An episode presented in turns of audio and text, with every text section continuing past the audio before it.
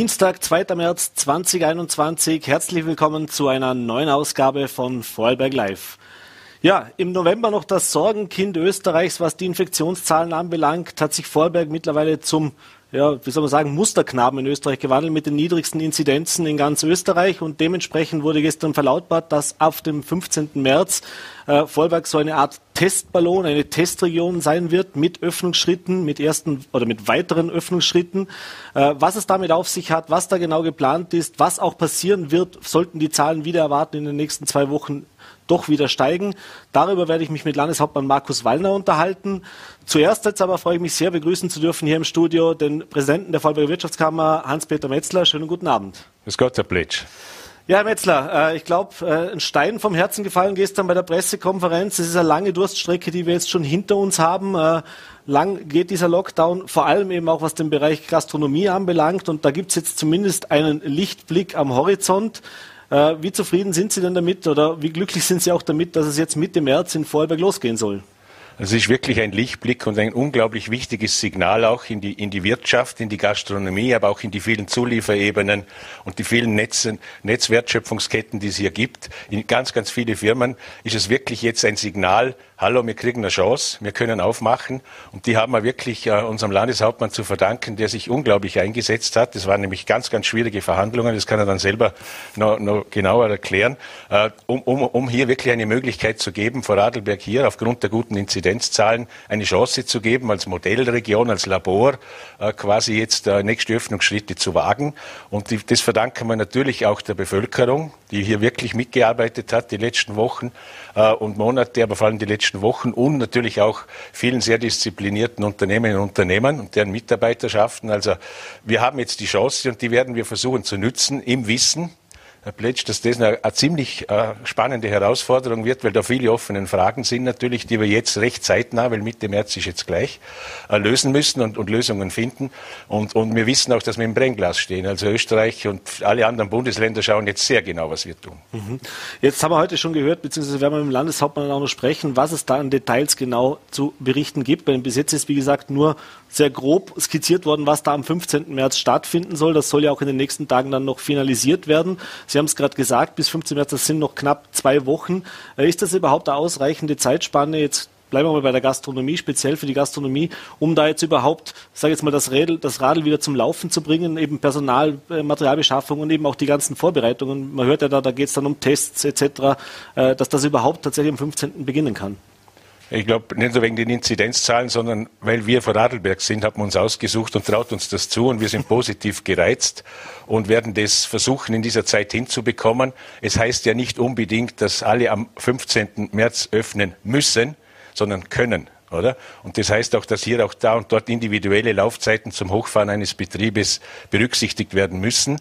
Und wir müssen natürlich auch sensibilisieren jetzt in unsere Branche, was wir jetzt hier für eine Verantwortung haben, äh, dass wir das jetzt auch gut dann wirklich auch, auch abliefern, äh, die Ergebnisse und, und nicht äh, in exponentielle Zahlen hineinkommen und, und, und man das dann noch in der Gastronomie umhängt, sondern da müssen wir uns wirklich stark bemühen. Aber das werden wir auch und wir haben heute Nachmittag schon mit dem Landeshauptmann und den Landesräten verhandelt mit der Gastronomie was unser Beitrag ist, was der Beitrag der Wirtschaftskammer ist und was das Land jetzt angeht und, und machen muss, damit wir dann wirklich am 15. für die, die dann schon so weit sind, aber äh, sehr zeitnah dann auch endlich, endlich wieder öffnen können. Jetzt bei allem äh, Optimismus und aller Euphorie natürlich auch, das bedeutet natürlich auch wieder neue Herausforderungen für die Gastronomie. Äh, es wird eben diese Testungen geben, das ist ziemlich sicher, dass das kommen wird. Das heißt, das bedeutet natürlich wieder einen neuen Aufwand. Die Gastronomie hat ja letztes Jahr schon ein ganzes Maßnahmenbündel äh, da vorgesetzt bekommen, um eben offen zu halten was die Tischgrößen anbelangt hat, die Öffnungszeiten, den, das, die Masken tragen, äh, ist ja nicht mehr dazu gekommen, aber eben auch die, die dass man die Gäste sich, sich eben auch registrieren müssen in den Lokalen und so weiter. Jetzt kommt dann noch mal was dazu. Äh, ist aber trotzdem die Stimmung äh, nach wie vor optimistisch positiv oder gibt es da jetzt schon auch manche, die sagen, puh, das wird schon jetzt, also wissen wir noch nicht, wie wir das stemmen sollen? Also für viele ist, glaube ich, jetzt ganz klar, alles ist besser, als wie zuzuhaben und gesperrt zu sein. Sie müssen sich vorstellen, die laufen jeden Tag in ihrem Betrieb umeinander und es ist kein Gas da und es ist dunkel und es kommt kein Umsatz herein. Das ist sehr, sehr anspruchsvoll, auch nicht nur was die Liquidität anbelangt und die wirtschaftlichen Rahmenbedingungen, sondern vor allem auch was, was so quasi das, die Psyche anbelangt. Irgendwann müssen die Mitarbeiter auch wieder ins Tun kommen dürfen und natürlich die, die, die Unternehmerinnen und Unternehmer. Und, und ich glaube, dass da sehr viele diese Chance nützen werden. Vor ein paar Wochen, wo es noch geheißen hat, vielleicht irgendwann mit Tests haben ja viele aufgeschrien, aber wir sind mittlerweile, glaube ich, in der Branche so ziemlich mürbe, dass wir ja, gerne und, und natürlich muss es vernünftig sein und gut abgestimmt, aber dass wir sehr gerne diese Regularien auch einhalten, wenn wir nur aufmachen können. Mhm. Jetzt ein Thema ist natürlich die Gastronomie, ein anderes Thema, und da sind Sie selber auch betroffen, ist die Hotellerie. Äh, Hat es da heute Nachmittag schon Erkenntnisse dazu gegeben, wie es da weitergehen kann? Denn ich nehme an, da wird sich noch nicht so schnell viel tun. Ja, zuerst geht es jetzt wirklich um die Gastronomie, das stimmt, und dann in, in weiterer Folge auch um den Kulturbereich und die Kinos. Kinos, die kommen dann im April dazu. Und für die Hotellerie schaut es noch nicht ganz so rosig aus. Wir bleiben da, aber das haben wir auch heute in einem Call mit meinen Kolleginnen und Kollegen österreichweit besprochen. Wir bleiben auch da dran, werden auch entsprechend lobbyieren und wirklich gemeinsam versuchen, einen entsprechenden Druck auch aufzubauen auf die Entscheidungsträger, dass hier auch für die Hotellerie eine Möglichkeit besteht, um Ostern herum wirklich auch zu öffnen. Weil was ich nicht ganz verstehe, aber das bei, bei, so vielen Sachen in dieser, in dieser Pandemie und Regelungen und Verordnungen, die sich ja teilweise widersprechen, was ich nicht verstehe, ist, wenn ein, ein Hotel in der Stadt Dornbirn geöffnet haben darf für, nur für Geschäftsreisende mhm. und, und, und, kein anderer darf hinein. Also das muss man mal noch, noch ein bisschen genauer erklären. Auch dort sind gute Präventionskonzepte, fast noch oder sicher ganz so gute wie in der Gastronomie. Es vermisst sich ja oft, oft ist ja mhm. Hotel und ein Gastronomiebetrieb in einem. Und, und da verstehen wir es eigentlich nicht ganz. Und, und, und da haben wir schon ab und zu auch das Gefühl, dass uns der Herr Gesundheitsminister nicht ganz versteht. Und dass er nicht versteht, diese Argumente äh, quasi der, der wirtschaftlichen Weiterentwicklung, dieser Gefahren, die er und der Kollateralschäden, die da Woche für Woche noch mehr aufgebaut werden, äh, was die Finanzierungen anbelangt, Liquiditäten und so weiter. Also und, und, und da haben wir oft das Gefühl, da ist diese Balance zwischen berechtigten und auch von uns immer mitgetragen bisher, berechtigten Interessen der Virologen und der Medizin und der Gesundheit nicht mehr ganz in der Balance aus unserer Sicht äh, mit, den, mit den wirtschaftlichen Interessen. Und da sollte man wieder in, in die Balance kommen und man sollte uns da und dort auch wieder, wie jetzt der Gastronomie, Chancen geben. Aber im Moment ist der Gesundheitsminister da sehr, sehr, ja, stringent unterwegs und, und, will nichts zulassen. Also das muss ich auch mal adressieren dürfen, mhm. wer, da, wer da zuständig ist und wer da auch oft in Wien blockiert. Das heißt, Sie haben das, nehme ich an, das werden Sie im Landeshauptmann heute auch nochmal mitgeteilt haben im ja. Gespräch, dass er das mitnimmt. er weiß es selber gut genug, er hat mit ihm verhandelt, also er weiß, er weiß das besser als ich sogar. Ja. Jetzt gibt es in der Gastronomie ein äh, Betätigungsfeld, von dem habe ich heute schon gehört, die sind nicht sagen wir es mal so, nicht uneingeschränkt glücklich über diese Öffnung. Das ist gerade in den Tourismusregionen, äh, in den Skigebieten auch der, der, die Gastronomie, denn die sagen, jetzt ist die Saison ist im Prinzip gelaufen, äh, jetzt sind wir eigentlich Ende der Saison, in dieser Zwischensaisonzeit, da kommen dann die Revisionen, wo sie normalerweise zu hat. Jetzt müssen wir für zwei, drei Wochen vielleicht aufsperren, äh, ohne die Touristen hier zu haben, danach dann zumachen für die Revisionen, bevor dann die Sommersaison startet. Äh, und auf der anderen Seite ist es aber so, wir können natürlich, ich habe mir heute schon ein Gastronom gesagt, äh, ich kann natürlich auch nicht zulassen, lassen, denn dann heißt es rundum wieder, der Ding geht es so gut, der muss nicht arbeiten. Das ist ein ganz falsches Signal, obwohl er das tatsächlich aus betriebswirtschaftlichen Gründen eigentlich jetzt lieber machen würde. Wie, wie geht man denn mit denen um? Ja, das ist eine sehr anspruchsvolle Gemengelage. Das weiß ich auch. Für, genau für diese Gastronomen ist es schwierig. Aber ich möchte schon darauf verweisen, dass jeder unternehmerisch sein Risiko einschätzen muss. Ist Eigenverantwortung, ob er aufmacht oder nicht aufmacht. Wenn er aufmacht, hat er genauso Ansprüche auf Fixkostenersätze, Verlustersätze, Kurzarbeit. Also er kann ja, er muss jetzt nicht total ins kalte Wasser springen, mhm. sondern er, er, wird halt dann proportional, wenn er, wenn er viel Umsatz macht, kriegt er ein bisschen weniger Unterstützung. Und der, der zulässt, lässt zu und wird, und wird auch weiterhin unterstützt. Also das, das muss jetzt wirklich jeder dann ein Stück weit selber entscheiden. Und die tut mir leid, wenn solche Entscheidungen fällen muss, oder? Mhm. Wir müssen auch öfters so Entscheidungen fällen, wo in einer Zwickmühle bist, wo du denkst, egal wie, welche Richtung ich gehe, wie beim Mühlespiel früher, äh, ich mache eh einen Fehler. Ja. Oder? Also aber, das ist jetzt zu entscheiden. Aber das heißt also, wenn ich es richtig verstehe, diese Ausgleichszahlungen, die bleiben, also, also diese Maßnahmen bleiben bestehen, auch wenn wir jetzt hier als Testballon am 15. Ja, das wäre wär ein Missverständnis, wenn mhm. man meinen würde, jeder, der aufmacht, hat keinen Anspruch mehr auf die vielen Hilfsmaßnahmen, die übrigens im OECD-Schnitt mit die besten Wirtschaftshilfen international sind und bei allen Problemen, die es da und dort gibt, äh, ist da jetzt schon eine massive Unterstützung auch für viele Wirtschaftsbereiche da, nicht für alle. Leider fallen immer wieder welche zwischen den Rohstoffen, denen wir dann auch äh, helfen müssen und wollen. Aber das muss ich schon sagen, es wird geholfen. Also wir können diesen Übergang schaffen in den Sommer hinein, äh, ob wir offen haben und, oder ob wir nicht offen haben. Also es ist das Risiko ist überschaubar. Mhm. Und das heißt jetzt aber auch, also wenn es die Zahlen sollten sie wieder steigen und man muss dann entscheiden, keine Ahnung, drei Wochen später, man muss wieder zumachen. Äh, das wäre natürlich ein herber Rückschlag logischerweise. Aber es ist nicht so, dass man dann wieder bei Null anfängt. Also das heißt, durch das, dass die Maßnahmen ja weiterlaufen, äh, sind also wir wirklich in dieser für Vorarlberg glücklichen Lage eigentlich, dass wir ja, das als Test sehen können. Ja, postulieren wir mal Folgendes. Wir schaffen es mit dem Land gemeinsam, wirklich perfekte Rahmenbedingungen zu schaffen, um zu öffnen. Und die Sicherheitskonzepte, die Sie vorher erwähnt haben, die gibt es ja, die werden auch übernommen. Der Landeshauptmann wird morgen noch einmal mit Wien im Gesundheitsministerium die Rahmenbedingungen äh, abstimmen, äh, auch in Richtung Sperrstunde und andere Themen. Und dann wissen wir ungefähr, wo wir dran sind und dann können wir nächste Schritte setzen. Und zu Ihnen gesagt, wenn uns das gelingt, oder, dass wir wirklich zeitnah diese Rahmenbedingungen auch entsprechend umsetzen, dann werden wir, dann werden wir auch aufsperren viele und dann werden wir beweisen, dass wir das können mhm. und auch äh, damit ein Stück weit jetzt in dieser, in dieser Frage wirklich dem Landeshauptmann die, äh, den Rücken stärken, weil er hat wirklich für das jetzt gekämpft und hat das auch durchsetzen können. Und jetzt möchte man auch vor Radlberg A zeigen, dass wir das können. Und nochmal ein kleines Appell dann auch an die Bevölkerung, wenn wieder offen ist und, und um, um wir wieder hinein können, unkompliziert in die Gastronomie, dann bitte äh, schaut auf die Auflagen und helft den Wirten, dass sie das auch gut hinüberbringen. Weil was wir nicht brauchen können, sind komische Bilder, die dann in ganz Österreich äh, quasi belächelt werden und wir dann wirklich wieder Probleme kriegen. Und zu den Inzidenzentwicklungen, das wissen wir jetzt eh nicht. Also, mhm. Es gibt ja nicht nur diese Zahl, das wird der Landeshauptmann dann auch noch erklären, da gibt es andere Faktoren. Und wir sind jetzt da wirklich bei um die 70 herum. Tendenz, wenn wir so viel testen, natürlich auch ein Stück weit steigend, aber, aber so schnell, also exponentiell, ich weiß ungefähr, was das ist, ja. was das bedeutet, aber ganz so schnell wird es jetzt nicht gehen, dass wir, dass wir wieder explodieren, nur weil die Gastronomie offen hat. Mhm. Also das glauben wir nicht und das werden wir auch beweisen. Freut mich, optimistische Stimmen aus der Gastronomie und aus der Wirtschaftskammer zu hören. Hans-Peter Metz, Sie haben schon den nächsten Termin. Dementsprechend bedanke ich mich, dass Sie sich die Zeit genommen haben, kurz zwischen zwei Terminen hier bei uns im Studio vorbeizuschauen. Gerne, gerne. Äh, wir werden es natürlich gespannt verfolgen, wünschen das Allerbeste. Bedanke mich für den Besuch im Studio und schönen Abend. Gerne, Herr Pletsch. Und wir kämpfen weiter für die Interessen der Vorarlberger Wirtschaft. Das ist unsere Aufgabe. Sehr schön. Danke. So, wir machen den fliegenden Wechsel zum schon mehrfach angesprochenen Landeshauptmann Markus Wallner der jetzt auch bei uns hier im Studio ist. Schönen guten Abend, Herr Landeshauptmann. Äh, Schönen guten Abend. Ich glaube, heute von einem Termin in den nächsten, direkt aus Wien, glaube ich, am Morgen zurückgekommen.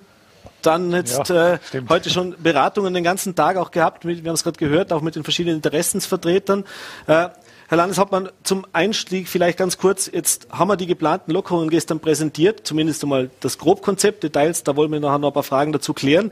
Äh, aber es gibt natürlich auch schon erste Kritik an diesen Maßnahmen, vor allem eben auch aus dem Ausland. Wir haben jetzt heute gehört, äh, Dr. Karl Lauterbach, einer der ja, soll man sagen, einer, einer der meistgenannten Epidemiologen und Virologen jetzt aus Deutschland hat das heute sehr scharf sogar kritisiert, was jetzt in Österreich passiert. Er hat davor gewarnt und von, der, davon geredet, dass hier die Rechnung präsentiert wird mit vielen Toten, die aufgrund der, der äh, Mutationen auch auf uns zukommen werden.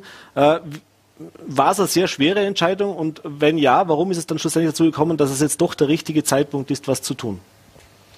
Ja, solche Entscheidung ist nie einfach. Ähm, zum einen hat man damit zu tun, dass äh, Infektionszahlen sich laufend verändern. Wir sind jetzt im zwölften Monat der Pandemie, also schon eine lange Zeit. Natürlich sind viele pandemiemüde und sagen, wie geht das weiter? Und die ewig gleiche Antwort, immer nur Lockdowns zu veranstalten, ist jetzt auch wenig kreativ mit der Zeit. Äh, es wird viel Schaden auch angerichtet, logischerweise. Ich bin zu jeder Entscheidung gestanden die letzten zwölf Monate. Ich habe immer gesagt, der Schutz der Bevölkerung, die Gesundheit steht ganz vorne. Wir haben vieles erlebt. Äh, wir sind als Vorarlberg an der Spitze dieser Inzidenzentwicklung gestanden. Ich kann mich erinnern an den November 836 war einmal so ein Höhepunkt der Neuinfektionen. Also extrem hoch. Äh, Im Moment sind wir an der, an der Kippe, an der Grenze von 70, 73, 74. Also wir waren schon über dem Zehnfachen von dem, was wir jetzt reden und hatten viel, viel weniger Tests. Also die Gesamtbeurteilung muss man ja auch machen. Äh, und das lässt natürlich auch andere Schlüsse zu. Äh, das sind keine rein politischen Entscheidungen. Ich entscheide nicht alles aus dem Bauch heraus, sondern man muss die Fakten ganz genau anschauen. Natürlich auch die Stimmung der Bevölkerung kennen. Aber eines muss ja auch klar sein, wenn uns die Experten jetzt sagen, dass die nächste möglicherweise Welle, die kommt, eine ist, die aus dem Osten kommt. Ähm, übrigens auch ganz stark von den Nachbarländern, von Tschechien, von Ungarn und so, die haben im Moment sehr hohe Neuinfektionsraten. Und das bricht ein bisschen stärker nach Ostösterreich herein. Dann ist das schon eine etwas andere Lage, wie wenn das hier aus dem Westen kommen würde. Äh, und es wird zum ersten Mal in dieser Pandemie darauf hingewiesen, dass zwischen Ost- und Westösterreich in dem Fall ganz speziell auch für Vorarlberg ein markanter Unterschied erkennbar ist. Und das habe ich mir schon genauer angeschaut. Äh, wir hoffen alle, das stimmt so und es bleibt so. Aber es ist schon was dran, wenn wir ja jetzt seit einigen Wochen schon relativ stabil unterwegs sind. Ganz leicht steigen ist das was anderes, wie wenn Zahlen andernorts äh, stark nach oben gehen. Diese Rate an Mutationen, die da immer wieder genannt wird, die ist bei uns etwa bei 5, 26 Prozent. Im Wiener Raum bei über 70 Prozent. Das sind markante Unterschiede natürlich, weil sich dieser britische Virus wesentlich schneller verbreiten kann. Das heißt, wir haben ihn auch, aber eben in einer verlangsamten Entwicklung. Der sogenannte Reproduktionsfaktor klingt ein bisschen technisch, aber heißt immer, wie viele Leute kann ich anstecken. Der ist unter 1 in Vorarlberg als einziges Bundesland von ganz Österreich auch schon einige Zeit, nämlich bei 0,9 im Moment, sogar darunter. Österreich weit drüber. Das klingt nach wenig, macht aber in der Pandemie extrem viel aus bei der Infektionsentwicklung ob äh, sozusagen eine Person eine weitere oder auch darüber anstecken kann, heißt ansteigen oder ob es darunter bleibt. Das sind schon markante Unterschiede. Wir testen enorm viel. Wir haben jetzt heute eine Kapazität von 85.000 Tests pro Woche, mhm. die wir leisten können. Eine Vervierfachung innerhalb der letzten Wochen. Die Kontaktnachverfolgung ist stark professionalisiert worden. Äh, Sie wissen das auch, wenn Sie irgendwo hingehen, ein paar Minuten später ist alles am Handy. Wir sind stark digitalisiert und dadurch natürlich extrem schnell geworden.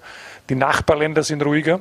Das heißt, die Infektionsentwicklung in Liechtenstein, St. Gallen, auch in Baden-Württemberg ist völlig anders wie bei den osteuropäischen Ländern und den Grenzen zu Österreich. Dort äh, ist die Lage äh, viel gefährlicher, viel ansteckender. Da spricht vieles dafür, dass wir uns anders gestalten. Und deswegen habe ich gesagt, wenn das so ist und die Experten mir das auch bestätigen können, dann kann ich mir vorstellen, dass wir auch in Vorarlberg Öffnungsschritte setzen und dass wir sie auch schneller setzen, auch in der Situation jetzt, als der Bund. Wir werden es wissen. Wir übernehmen auch Verantwortung in dem Zusammenhang.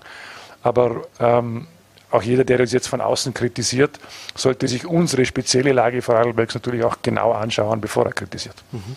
Jetzt waren das natürlich gestern nicht ganz so einfache Verhandlungen, wie man gehört hat. Es wurde sehr lange verhandelt und es waren nicht alle Landeshauptleute so glücklich, dass man jetzt eine regionale Lösung macht. Äh, wie schwierig war denn die Überzeugungsarbeit schlussendlich, äh, dass eben das möglich gemacht worden ist und was waren auch die größten äh, ja, Hindernisse daran eigentlich? Ja, der Wiener Boden ist immer etwas glatt und ein bisschen schwierig. Es ist in Vorarlberg vieles einfacher. Wir entscheiden sehr viel nach Hausverstand, sind pragmatischer, sind geradliniger. In Wien muss man viele Zacken schlagen, um zum Ziel zu kommen. Das ist mir schon klar, aber ich bin ja nicht neu auf dem Parkett. Ich kenne mich da schon aus und äh, mit guten Argumenten kommt man weit. Und wir Vorarlberger sind ja nicht bekannt dafür, dass wir da große Sprüche klopfen sondern dass wenn wir auftreten und wirklich für unser Land was wollen, das auch nachhaltig argumentieren können. Wie gesagt, äh, ich habe mich da auch sozusagen bewaffnet mit den Expertenargumenten. Die haben mir auch recht gegeben in Wien. Auch die Wiener Experten mhm. haben gesagt, der Vorarlberg ist in einer anderen geografischen Lage und hat von daher womöglich im Moment eine bessere Situation. Dort kann man sich einen Öffnungsschritt eher trauen wie sonst wo. Äh, ja, und dann gab es äh, viele Vorgespräche. Mitte letzter Woche hat das schon begonnen ich bin dann auch in Wien etwas früher angereist, um die Gespräche auch hinter den Kulissen zu führen. Letztlich große Unterstützung des Bundeskanzlers, auch Unterstützung des Gesundheitsministers. Mhm. Die Landeshauptleute, Kollegen waren sicher ein Stück weit überrascht über diese, über diese Idee, auch unterschiedlich vorzugehen, weil äh, die meisten Bundesländer eigentlich eine ähnliche Situation haben und es dort wenig gerechtfertigt erscheint aber wir halt in einer besonderen Lage sind. Auch was jetzt die, ich will nicht sagen Abschottung, aber was im Moment die Lage an den Grenzen angeht, mhm. inklusive Tirol, sind wir ein Stück weit in dem Sinne auch etwas isolierter. Das kann man jetzt mit der Steiermark, mit Oberösterreich, mit Niederösterreich ganz schlecht vergleichen, weil dort der Austausch ganz intensiv ist. Dort wird es wahrscheinlich auch wenig Sinn machen, unterschiedliche Öffnungsgeschwindigkeiten anzuwenden. Letztlich haben die Argumente überzeugt. Das hat mehr als fünf Stunden noch sehr intensiv gedauert mit vielen Vor- und Nachgesprächen, vielen Medienkontakte dazu, um auch der Öffentlichkeit die Dinge erklären zu wollen. Aber auch zu müssen natürlich. Ja, die Kollegen haben das eingesehen. Ich habe gesagt, steht es uns da nicht im Wege. Vorarlberg hat im Moment eine andere Situation. Das hat nichts gegen irgendjemanden äh, was zu tun. Damit hat es überhaupt nichts zu tun, sondern wir wollen schlichtweg unsere Möglichkeiten aus der Pandemie rauszufinden einfach nützen. Und wir übernehmen auch Verantwortung. Auch wir wissen, dass da Restrisiken dabei sind. Und sollte es ähm, ganz extrem auch in die andere Richtung sich entwickeln, dann sind wir auch nicht äh, davor gefeit, andere Schritte setzen zu müssen. Mhm. Ich habe gesagt, ich habe in der Pandemie mit meinem Team rauf und runter immer Verantwortung übernommen für Verschärfungen, für Lockerungen. Und so halte ich das auch jetzt. Und äh, wenn es ganz schlimm laufen würde, was wir alle nicht hoffen, wird uns auch allen klar sein, dass sich Dinge wieder ändern müssen. Mhm. Sie haben am Wochenende in einem Interview über den Vorarlberger Nachrichten äh, sich noch kritisch geäußert auf diese sogenannte Impfpflicht durch die Hintertür, also sprich über diesen grünen Pass, äh, oder dass man jetzt eben dann eben Dinge nur noch machen kann, wenn man geimpft ist. Äh, de facto ist aber jetzt in unserem Testballon ist zwar nicht die Impfpflicht, denn dazu haben wir noch zu wenig, aber eben diese Testpflicht, also dieses Freitesten, was ja auch Anfang des Jahres noch ein bisschen kritisch beäugt worden ist, das kommt jetzt. Äh, das heißt, äh, auch Sie sind mittlerweile zu der Einsicht gekommen, es wird nicht anders funktionieren. Das heißt also, wir werden um eine verpflichtende Testung bzw. Impfung, um eine Normalität zu erreichen, nicht herumkommen. Ja, ich habe meine Meinung eigentlich nie geändert. Also beim Testen ist das für mich völlig klar. Ich habe wenig Verständnis dafür, wenn Leute sagen, sie wollen sich nicht testen. Das Testen ist jetzt kein Eingriff direkt in den Organismus sozusagen. Das ist beim Impfen schon was anderes. Das ist eine hochpersönliche Entscheidung, ob ich das jetzt äh, an meinem eigenen Körper machen will oder nicht. Aber das Testen kann man eigentlich mittlerweile auch sehr einfach machen. Es werden diese Selbsttests dazukommen. Die Kinder in der Schule führen uns täglich vor, wie spielerisch das gehen kann. Die sind da oft sogar schneller wie wir. Also ähm, an, bei der Frage Testverweigerung bin ich kritisch. Ja, da sage ich, das, dafür habe ich wenig Verständnis, weil es kann sich mit Tests wirklich jeder gut schützen. Und wenn wir schon bei über 80.000 angekommen sind, dann sehen wir auch, große Teile der Bevölkerung nehmen das an. Das geht in den Alltag über. Regelmäßiges Testen im Land, auch in der Breite in der Bevölkerung, ist jedenfalls allemal wesentlich intelligenter wie Ansteckungszahlen äh, zuzulassen und dann neue Lockdowns zu produzieren, wo wir ständig alles zusperren müssen. Also das breitflächige Testen ist auch ein Ausweg, ein Weg, den wir gehen können, Aber neben dem Impfen. Ja. Beim Impfen war ich nie für die Pflicht, weil es eine sehr persönliche Entscheidung ist. Andererseits muss einem klar sein, zum Beispiel beim Reisen werden wir das alleine nicht beeinflussen können. Es wird Länder geben, die sagen, äh, sie werden ohne Impfung dieses Land nicht betreten. Das kennen wir ja von anderen Ländern und anderen Impfungen jetzt ja auch schon. Sie werden nie nach Afrika oder Asien reisen, ohne eine ganze Anzahl von Impfungen machen zu müssen. Auch dort gibt es Impfreaktionen, auch dort überlegt man sich, soll man es tun, aber man wird nicht hinreisen können.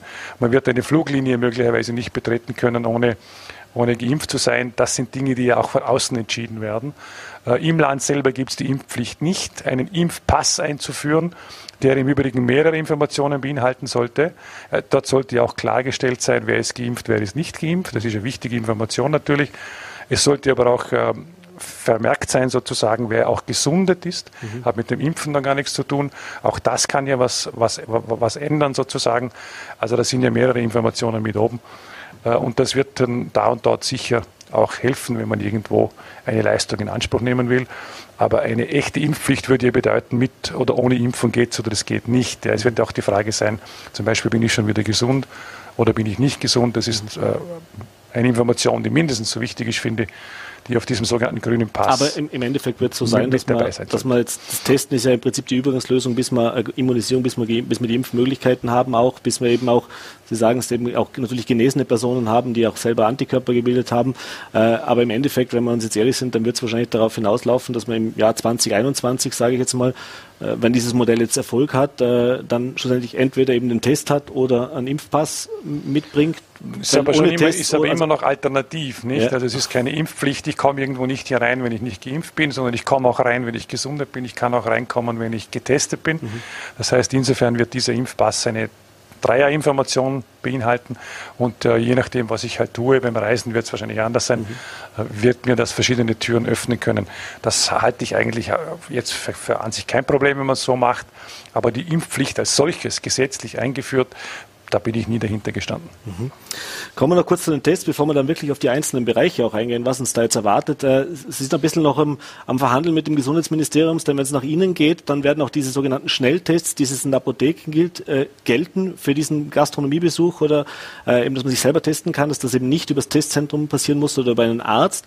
Das Gesundheitsministerium sieht das noch ein bisschen sehr, sehr kritisch. Äh, wie optimistisch sind Sie denn, dass das tatsächlich umgesetzt werden kann? Dann da gibt es da gibt's natürlich äh, verschiedene äh, Punkte, muss man zugutehalten, dass man eben, wird da genau getestet, wird das dann auch gemeldet? Äh, Absolut. Ich glaube, wir müssen versuchen, einen guten Vorschlag zu machen. Also eine wichtige Grundbedingung war, dass wir bei den Verhandlungen gerade aus Vorarlberger Sicht gesagt haben, mit den jetzigen Testkapazitäten alleine wird, werden überhaupt die nächsten Öffnungsschritte schwierig werden. Man möge sich erinnern an dem Tag, als die Friseure aufgegangen sind, das war ja ein unglaublicher Ansturm, da war ein paar tausend Telefonate auf der Nummer 1450. Jeder brauchte einen Test. Man möge sich erinnern an die Einführung der Pendlerregelung, zeitgleich übrigens. Jeder brauchte einen Test. Wir sind zwei, drei Tage etwas äh, auch geschwommen, haben dann die Kapazitäten massiv erhöht in sehr kurzer Zeit. Also da sieht man ja, was passiert. Und wenn jetzt die gesamte Gastronomie so schrittweise dann auch noch dazu kommt und der Sport und der Jugendbereich, auch die Kultur, dann wird uns klar sein, wir brauchen Tests. Die Tests, die wir jetzt haben, werden gültig sein, die kann man natürlich auch verwenden. Aber es wäre ein Riesendurchbruch, wird in Deutschland übrigens auch massiv diskutiert, mhm. diese Selbsttests, man sagt auch Wohnzimmertests dazu, in der einen oder anderen Form zuzulassen. Ich glaube, die Frage des Tests ist gar nicht mehr so entscheidend, sondern die Registrierung, die Nachprüfbarkeit, mhm. Äh, der Missbrauch, den man hinten anhalten will. Man sollte natürlich wissen, wenn jemand jetzt in die Gastronomie kommt, in ein Gasthaus geht und es wird am Eingang ein Test verlangt, dann sollte man einen vorzeigen können, der natürlich auch verifizierbar sein sollte. Es sollte nicht der Test des Nachbarn sein, der zufällig negativ ist, sondern es sollte schon der eigene Test sein. Er sollte nicht älter sein wie 48 Stunden wahrscheinlich. Und diese Nachprüfbarkeit ist das Thema. Äh, da gibt es Modelle, auch digitale Modelle dazu, die können funktionieren. Mhm. Aber wie gesagt, da brauchen wir Zeit zum Aufbau dazu. Was ich mir auf jeden Fall vorstellen kann, ist, dass wir alle Teststationen im Lande, gibt es ja nicht so wenige, mhm. vielleicht auch andere Stellen mit diesen Tests ausstatten. Der Unterschied ist, wenn ich dorthin gehe und einen Selbsttest mache, dann brauche ich kein medizinisches Personal dazu, mhm. aber ich kann zeitgleich eine Registrierung vornehmen, auch eine elektronische. Und das wäre dann auch das Eintrittsticket zum Beispiel äh, im Bereich Sport oder auch im Bereich der Gastronomie. Die beste aller Lösungen wäre wirklich von zu Hause aus. Und das müsste eigentlich digital so lösbar sein, dass es sicher ist und verifizierbar ist. Äh, wir entwickeln das gerade zur Stunde. Also es tagt jetzt gerade parallel eine Gruppe unter Landesrat Christian Gantner, der versucht, äh, dort einen guten Vorschlag zu entwickeln. Das kann vielleicht ein bisschen länger gehen, aber ja, vielleicht geht von Vorarlberg etwas an Innovation aus, weil natürlich jetzt alle sagen, äh, jetzt gibt es diese Selbsttests demnächst in großer Zahl für die, große, für die gesamte Bevölkerung. Wieso lassen wir die nicht auch zu? Und ich glaube, medizinisch betrachtet sagen uns die Experten, man kann diese Tests zulassen. In der Schule werden sie angewendet, ohne Probleme eigentlich. Geht irrsinnig schnell, irrsinnig einfach. Ähm, es geht um Verifizierung. Wir müssen den Missbrauch hintanhalten und Kontrollmöglichkeiten müssen da sein, weil sonst würde ja schon das Risiko wieder steigen. Und das versuchen wir bis zum 15 einmal hinzubekommen, gegebenenfalls in einem zweiten Schritt dann auch äh, eine Lösung von zu Hause aus. Das halte ich jetzt noch für ambitioniert, aber wir arbeiten daran. Mhm. Sie haben es gerade vor kurz gesagt, äh, ist das jetzt auch fixiert, wie lange so ein Test dann gültig sein kann? Weil ich stelle es mir jetzt, beim Friseur kann man es ja vielleicht noch besser planen, aber jetzt möchte ich einen Kaffee trinken gehen, äh, vielleicht sogar im Freien, wenn es schöne Wetter ist. und jetzt habe ich blöderweise, mein letzter Test war jetzt vor drei Tagen. Jetzt, das heißt, aber das ist so jetzt mal das, was Verhandlungsmasse ist, sozusagen länger wie 48 Stunden ja, es gibt, es gibt äh, unterschiedliche Positionen dazu. Ich würde mal sagen, die härteste Position ist aber auch die sicherste, ist die, dass wir sagen, 48 Stunden, mhm. das wird von den Virologen, Epidemiologen, Medizinern dringendst empfohlen. Äh, gerade bei der Öffnung sagen sie, seid vorsichtig, dass wir nicht neue Ansteckungsgefahren irgendwie anheizen oder so. Äh, dem kann ich einiges abgewinnen. Es gibt dann eine Gruppe auch von Experten, die sagt, 72 Stunden könnte auch genügen. Mhm. Und dann gibt es letztlich die, die sagen, einmal die Woche reicht auch. Äh, wir schauen uns das jetzt noch genauer an. Es wird morgen am Nachmittag eine Videokonferenz mit dem Gesundheitsministerium geben. Da müssen wir uns gut beraten lassen. Tendenziell bin ich auf der sicheren Seite. Mhm. Dann kommen wir jetzt mal zu den einzelnen geplanten Öffnungsschritten. Und da gab es jetzt schon ein bisschen Verwirrung von gestern auf heute noch.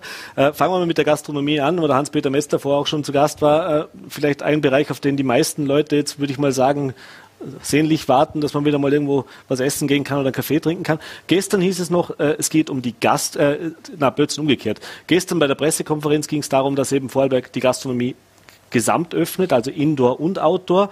Der Landesrat Rauch hat dann von den Gastgärten gesprochen. Äh, was soll denn jetzt am 15. in Vorarlberg passieren? Also nur Outdoor-Bewirtung oder ist geplant schon auch vielleicht vergleichbar, wie es im Herbst war, mit einer vorgelegten Sperrstunde Indoor-Gastronomie zu genehmigen? Also ich glaube nicht, dass ich irgendwelche Erinnerungslücken habe. Also gestern fünf Stunden Verhandlung war eindeutig und am Ende war auch das Ergebnis eindeutig. Äh, in Vorarlberg die Öffnung der Gastronomie als gesamtes Indoor und Outdoor. Und das ab 15. März. Äh, später dann äh, eine Öffnung von von Gastgärten oder Schanigärten, wie Sie es in Wien genannt haben, für alle Bundesländer. Es macht jetzt, würde überhaupt keinen Sinn machen, zu sagen, wir machen jetzt die Gastgärten zwei Wochen früher auf. Äh, das macht betriebswirtschaftlich keinen Sinn, er braucht epidemiologisch nicht wirklich. So gesehen, wenn man einen, einen Pilotversuch machen will, das war auch meine Meinung, natürlich mit genauen Regeln dazu, das muss uns klar sein, also mit Eintrittstests, mit Maskenverpflichtungen, mit Regeln, wie viele Leute am Tisch und so weiter, das kennen wir ja noch vor der Lockdown-Zeit mhm. auch, da werden wir andocken sozusagen, da muss das gehen, aber woher jetzt äh, die Diskussion wieder kommt, die irgendwo im Hintergrund auch läuft, dass wir jetzt in Vorarlberg bei diesem Pilotversuch nur auf Outdoor umstellen sollen, ist mir schleierhaft. Also ich bin das sehr genau und es ist mir in Wien schon öfters passiert, dass Dinge versprochen werden und dann nicht eingehalten werden. Aber in dem Punkt bin ich also wirklich sehr genau, weil da geht es um einiges der Branche gegenüber, der Bevölkerung gegenüber. Es ist zugesagt und es ist umzusetzen. Und äh, ich gehe davon aus, dass sich daran auch heute noch jeder erinnern kann. Aber das heißt, können wir uns dann vorstellen, dass es wieder bis 22 Uhr sein wird, vier Personen an einem Tisch? Das war die Regelung, die wir letztes Jahr hatten. Das, es wäre für uns eine vernünftige Regelung. Äh, die Sperrstundenfrage ist eine, die wir noch klären müssen. Ich hatte heute Kontakt mit der Branche und einmal abgetestet, abgefragt, wie das ausschauen würde. Natürlich wünschen sich alle 24 Uhr oder 23 Uhr. 22 äh, Uhr ist schon nicht so gut angekommen. Äh, wir bewegen uns im Moment in diesem Korridor. Ein Problem haben wir noch. Es gibt Ausgangsbeschränkungen von der Bundesseite, die gelten ja österreichweit und die enden um 20 Uhr. Mhm. Das heißt, äh, da ist ein gewisses Spannungsfeld da. Ähm, wir müssen klären mit dem Bund, wie wir das auch rechtlich lösen können, weil sich das widerspricht. Eine Sperrstunde auf der einen Seite, die wir regional setzen können, und eine Bundesregelung auf der anderen Seite, die eine Ausgangsbeschränkung festlegt, ist ein Widerspruch in sich. Äh, ich würde mal sagen, wir, wir argumentieren so, dass wir ja ohnehin nur getestete Personen im Lokal haben. Also man muss sich, glaube ich, nicht davor fürchten, dass dort jetzt nach 20 Uhr, auch wenn es ein bisschen länger offen hätte, mhm. Ungetestete sind. Die sind alle getestet, die müssen alle auch negativ sein. Passieren kann da nicht sehr viel, wenn wir es genau einhalten. Ähm, wir klären es morgen Nachmittag und äh, werden schauen, was rauskommt. Mhm.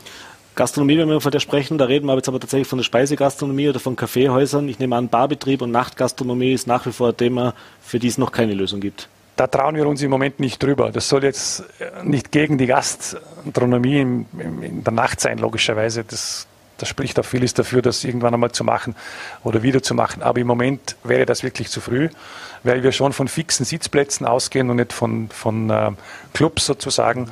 Wir gehen auch davon aus, dass der Barbetrieb äh, nur mit Sitzplätzen gehen wird. Also eigentlich die Regelung, die wir vor dem Lockdown hatten. Und das war eine ähnliche, aber die Nachgastronomie wäre meiner Meinung nach zu früh. Dann kommen wir zum nächsten Punkt. Äh, neben der Gastronomie die Kultur. Auch ein Thema, das äh, im Prinzip seit einem Jahr mehr oder weniger Stillstand war mit dieser kurzen leichten Öffnung im Sommer, sage ich jetzt mal, auch dort natürlich mit massiven Einschränkungen. Äh, jetzt hat es gestern geheißen, es geht von erster Linie um Kinder und Jugendliche. Das Wort Kultur fiel da eben auch. Jetzt ist nur die Frage, was ist mit dieser Kultur tatsächlich gemeint? Also äh, meine Kollegin Birgit Entner-Gerold hat da gesagt, äh, Sie haben auf die Frage, äh, Kasperltheater ja, Landestheater nein. Gestern noch gemeint, ja, das ist so das, was wir jetzt erwarten können. Jetzt hat man heute aber schon wieder gehört, es könnte unter Umständen natürlich doch mehr kommen.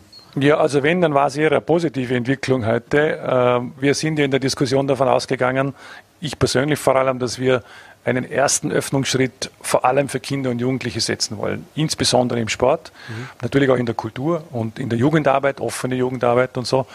Äh, weil ich schon gemerkt habe, dass Kinder, Jugendliche einfach den Kontakt zu Gleichaltrigen wieder brauchen.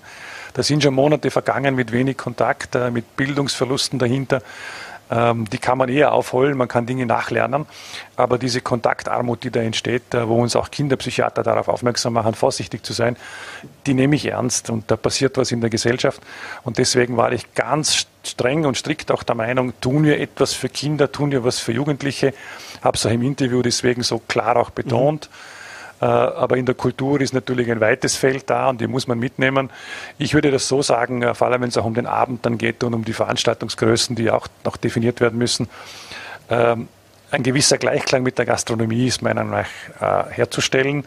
Und da ist die Jugend dann ohnehin mit dabei. Aber wenn wir die Gastronomie öffnen zur Gänze, und das ist der Fall, mhm. und am Abend eine Lösung finden, dann sollten wir das ähnlich machen mit der Kultur. Natürlich auch dort mit Einschränkungen. Wir haben gerade heute Nachmittag darüber geredet. Kulturschaffende werden heute noch im Landhaus zusammentreffen mit der Stadthalterin, äh, um auch abzuchecken, welche Größenordnungen auch dort wieder Eingangstests, Registrierungen, ähm, Abstände natürlich auch, äh, reservierte Sitzplätze, nur zugewiesene Sitzplätze. Äh, das sind eigentlich Dinge, die wir noch vor der Lockdown-Zeit ja auch kennen. Da können wir ebenfalls wieder andocken. In diese Richtung soll es gehen. Und die Bundesseite zeigt sich in der Frage jetzt äh, eigentlich sehr offen und das finde ich gut. Das heißt, wenn ich es richtig verstanden habe, dann kann man sich vorstellen, eine kleine Theatervorführung mit, also klein im Sinne von großer Saal mit eben begrenzter Zuschauerzahl oder eben auch Kinos sind wahrscheinlich äh, in dem ans Konzert oder der, äh, die, die Indoor-Party im Club, das wird eher schwierig werden. Wird nicht gehen. Äh, Wäre auch schön, natürlich. Hätten wir alle gern irgendwie ein ordentliches Konzert indoor stehend, in guter Atmosphäre, mit einem Glas in der Hand, ein bisschen lustig haben. Das wird sich so schnell nicht spielen. Ja. Da ist die Ansteckungsgefahr natürlich äh, am allerhöchsten. Das heißt, äh, Sie hören es heraus, wir öffnen schon, aber wir öffnen langsam und verantwortungsvoll. Ich will keinen radikalen Schritt setzen, der uns in neue Probleme führt, möglicherweise explosionsartig. Niemand will eine Virusexplosion auslösen. Aber es, wir müssen auch lernen, damit umzugehen und ein bisschen damit zu leben und natürlich auch gewisse Teile der Gesellschaft wieder zulassen und öffnen, damit auch die Bevölkerung mitgeht. Wir haben nichts davon, wenn sich alles ins Private verlagert. Dort wird dann oft ein bisschen getestet, dann trifft man sich in Gruppen, kleinen oder großen, ist für uns gar nicht so sehr überblickbar. Macht auch wenig Sinn, dann lieber kontrolliert äh, in einer kleinen Kulturveranstaltung, in einem Theater mit, mit Sitzplätzen zugewiesen, mit Abständen, mit Maskenpflichten oder auch in der Gastronomie mit, mit einer klaren Regelung, wie viele Leute am Tisch. Das ist wesentlich geordneter und getestet, mhm. wie wenn das alles ins Private hinaus verlagert wird. Und äh, das macht mir auch ein wenig Sorgen, weil die Virusentwicklung, die wir jetzt noch haben, die findet eigentlich eher im Privatbereich mhm. statt. Mhm. Die kommt nicht aus Bereichen, anderen Bereichen heraus, sondern ganz stark aus immer noch privaten Treffen. Und die werden zunehmen, wenn wir die, der Bevölkerung äh, gar nichts mehr machen lassen die nächste Zeit. Und das wurde übrigens auch österreichweit so beurteilt. Also ein Grund, warum man insgesamt für gewisse Öffnungen auch plädiert, ist äh, schon der, dass man auch sagt, äh, die Bevölkerung stärker äh, hereinzunehmen in etwas kontrolliertere Abläufe ist besser, wie zu sagen, wir wissen nicht, äh, was im Privaten passiert. passiert. Bevor wir zum Sport noch kommen, noch bei der letzten Frage bei der Kultur, was natürlich für Vorarlberg und für viele Vorarlbergerinnen und Vorarlberger ganz wichtiges Thema ist, ist das Thema Musik, Musikvereine, Musikschulen und so weiter. Sie haben es erwähnt, gerade auch viele Kinder und Jugendliche sind natürlich in diesen Vereinen organisiert. Äh, das war ja auch letztes Jahr ein großes Thema, eben auch wegen den Aerosolen bei diesen Proben, bei diesen Übungen. Die konnten ja auch im Prinzip tatsächlich, die mussten sehr kreativ sein, sagen wir es mal so, um letztes Jahr überhaupt zusammenzukommen. Ist auch dieser Punkt in dieser ersten Öffnungsphase jetzt äh, Thema? Ich glaube, wir sollten das schon versuchen. Also bei den Jugendlichen gibt es halt viele Jungmusikgruppen. Äh, wir wissen gerade bei der Musik, dass extrem viele Junge engagiert sind und äh, die sind ohnehin die meisten getestet. Äh, ähnlich wie beim Sport, also dort, wo wir sozusagen eine Gruppe von Schülern haben, die ja hinauf bis zum bis zur Oberstufe, also bis zum Alter von 19 regelmäßig getestet wird, kann in Wahrheit nicht so viel passieren. Und auch dort wäre ich schon dafür, dass wir manches wieder zulassen. Dann kommen wir noch zum Sport. Das ist auch ein Thema, das natürlich, äh, ja, sagen wir es mal so, viele Experten auch sagen, es ist ein ganz wichtiges Thema, das man nicht vernachlässigen darf, das eben aber leider Gottes auch sehr gelitten hat. Das heißt der Vereinssport, aber eben auch die Fitnessstudios. Jetzt greife ich mal ein bisschen vorab. Ich nehme an, Fitnessstudios wird jetzt noch nicht mit dabei sein. Nein, ist nicht gedacht. Aber, aber bei den Vereinen, und da gab es eben auch ein bisschen äh, widersprüchliche Meinungen oder widersprüchliche Aussagen, äh, das Thema was ist, wird jetzt an Sport erlaubt werden? Also es gibt die, die einen sagen, oh gut, Amateursport, sprich auch Fußball, also sprich auch Mannschaftssport im Freien ist ein Thema. Da kommt jetzt aus Wien schon wieder ja, vorsichtig, also nur mit zwei Meter Abstand. Also sage jetzt mal, das Tennisspielen wird möglich sein, das Fußballspielen nicht. Äh, was können Sie denen sagen oder was ist da geplant? Ja, der Stand heute ist äh, schon noch im Fluss. Also gestern gab es halt eine Weichenstellung, eine erste, zu sagen, wir schauen uns den Bereich an. Wir sind noch nicht ganz am Ziel. Bitte ein bisschen um Geduld, da müssen wir auch daran arbeiten noch. Bei den Jugendlichen, glaube ich, sollte man dort eine gewisse Großzügigkeit walten lassen, weil eben auch getestet. Es gab gestern schon eine breite Einigung für den gesamten Bereich des Schulsportes mhm. und für die Zielgruppe, wie vorher gesagt, jener Schülerinnen und Schüler, die bereits getestet sind. Äh, warum soll dort ein Nachwuchstraining im Fußball nicht möglich sein? Äh, man kann auch vor Ort noch Tests durchführen. Heute Nachmittag habe ich mit der Sportlandesrätin das besprochen. Die hat Kontakt zu Sportverbänden. Da gibt es eine Bereitschaft, unmittelbar vor dem Training bei Kindern oder Jugendlichen einen Test durchzuführen, um auch wirklich sicherzustellen, alle, die jetzt miteinander trainieren, sind einfach negativ getestet. Also unter solchen Voraussetzungen, das werden wir dem Bund auch anbieten, wäre ich eigentlich der Meinung, man kann jetzt äh, einiges zulassen. Outdoor ohnehin viel einfacher. Indoor wird man etwas genauer schauen müssen. Und ich meine jetzt einmal im ersten Schritt, weil sonst kommen viele Fragen dazu, mhm. wir sollten uns da wirklich auf die Jugend konzentrieren. Da geht es weniger um den Sport als Ganzes, immer auch, aber jetzt einmal um die Frage Kinder und Jugendliche weil natürlich dann die nächsten Fragen sind, was ist mit Publikum, was ist mit Fußballstadien und so weiter. Das ist äh, etwas, was einfach zu früh ist. Da werden wir uns schon gedulden müssen. Mhm. Da muss ich jetzt aus persönlichem Interesse noch nachfragen, aber in dem Fall wird auch der Amateurfußball, also sprich haben wir auch äh, viele Vereine im Land, wo jetzt im März die Saison weitergehen würde. Das heißt, die sind jetzt noch auf Hold. Im Moment schon, ja. Also das Einzige, was man sich dort vorstellen kann, wäre eben äh, mit Kindern, die getestet sind und Jugendlichen mhm. gewisse Trainings durchzuführen. Äh, das klappt, aber äh, das, was wir beide jetzt unter einem Fußballmatch verstehen. Mit Bier und Wurst am Samstagnachmittag. Ja, zum Beispiel und mit Publikum dazu. Äh, Soweit sind wir leider noch nicht, aber ja klar, wir arbeiten daran. Wenn jetzt der erste Öffnungsschritt funktionieren würde, könnte auch ein zweiter folgen. Mhm. Jetzt haben wir knapp zwei Wochen, bis das Ganze dann starten soll. Wie soll es denn jetzt die nächsten Tage weitergehen? Sie haben es gesagt, heute gab es schon Beratungen. Sie haben auch angekündigt, dass jetzt die einzelnen Landesräte die Ressorts, die Auftrag bekommen, das für ihre Ressorts jeweils zu prüfen.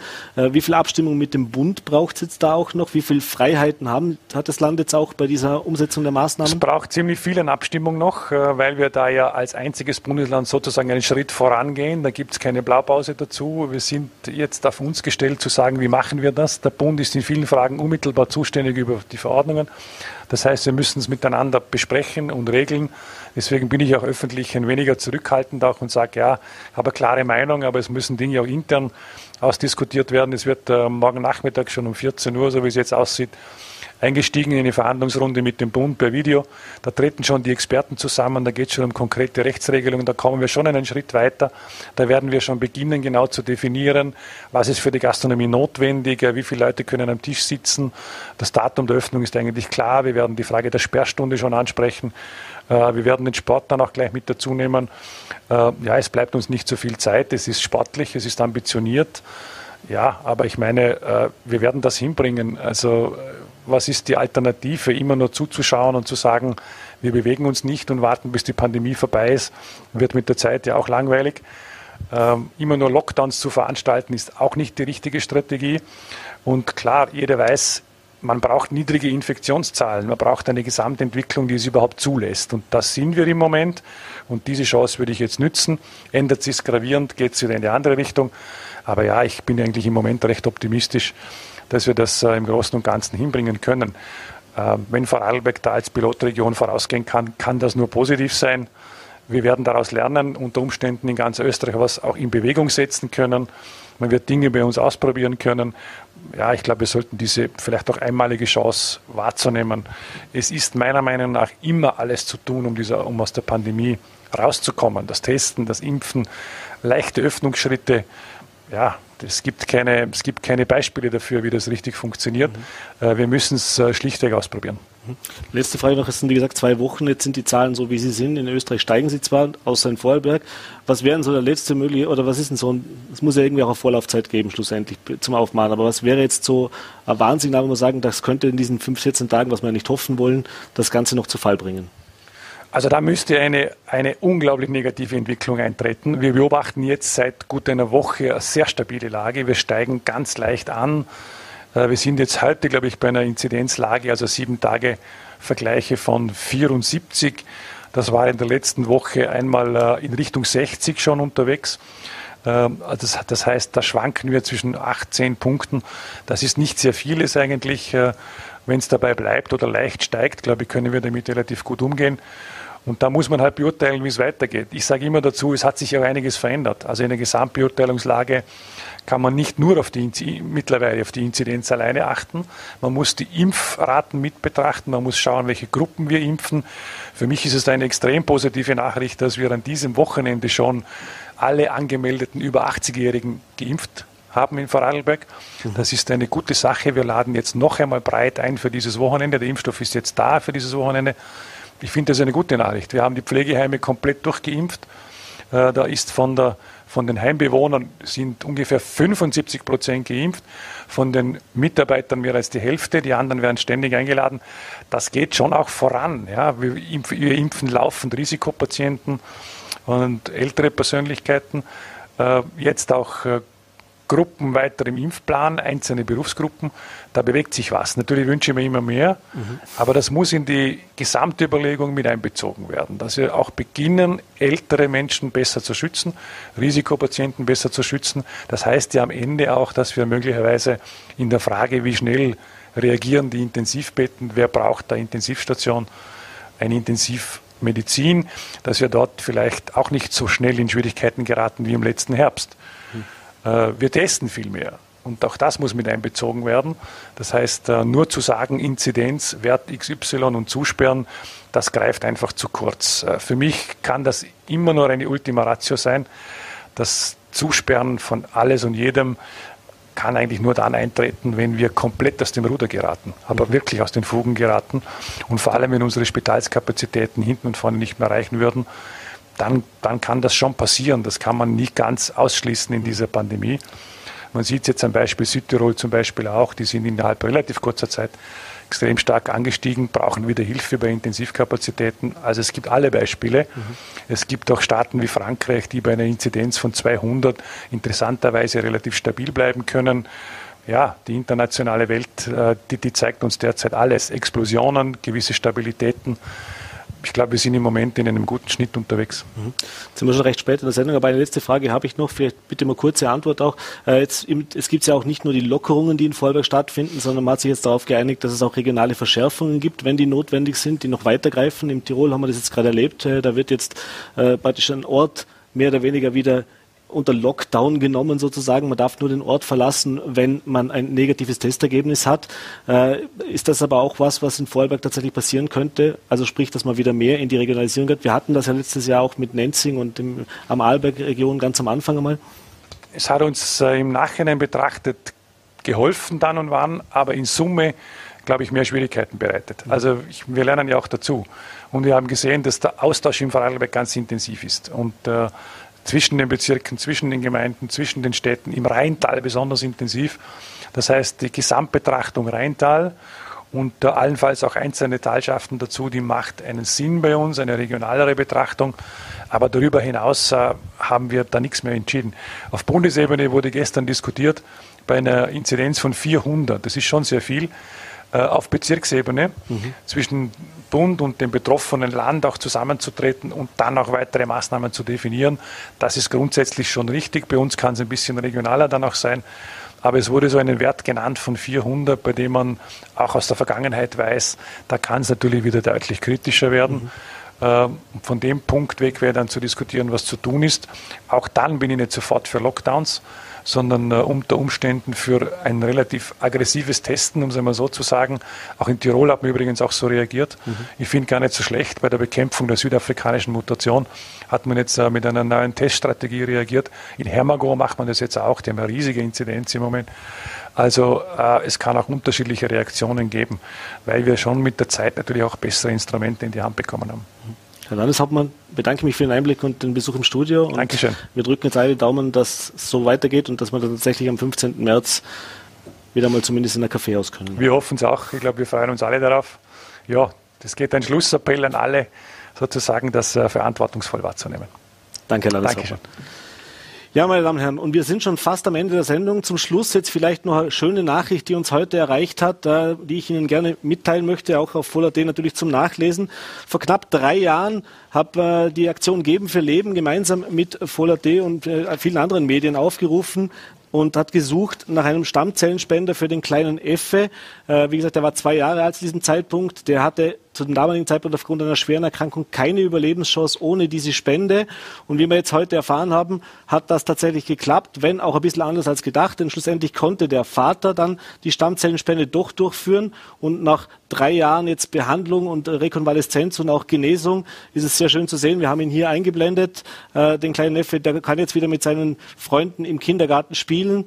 Dementsprechend nochmal der Aufruf, auch wenn Sie Interesse daran haben, Stammzellenspender zu werden und sich in diese Datenbank aufnehmen zu lassen, dann bitte einfach bei Geben für Leben auf der Homepage nachsehen. Auch bei uns auf der Seite bei Voller.de im Artikel finden Sie den Link dazu. Lassen Sie sich registrieren äh, und dann haben wir vielleicht noch mehr so schöne Geschichten, auch mit einem Happy End. Gerade auch in diesen Zeiten vielleicht einmal schön, dass wir auch positive Meldungen haben und mit diesen positiven Meldungen auch diese Sendung beschließen können.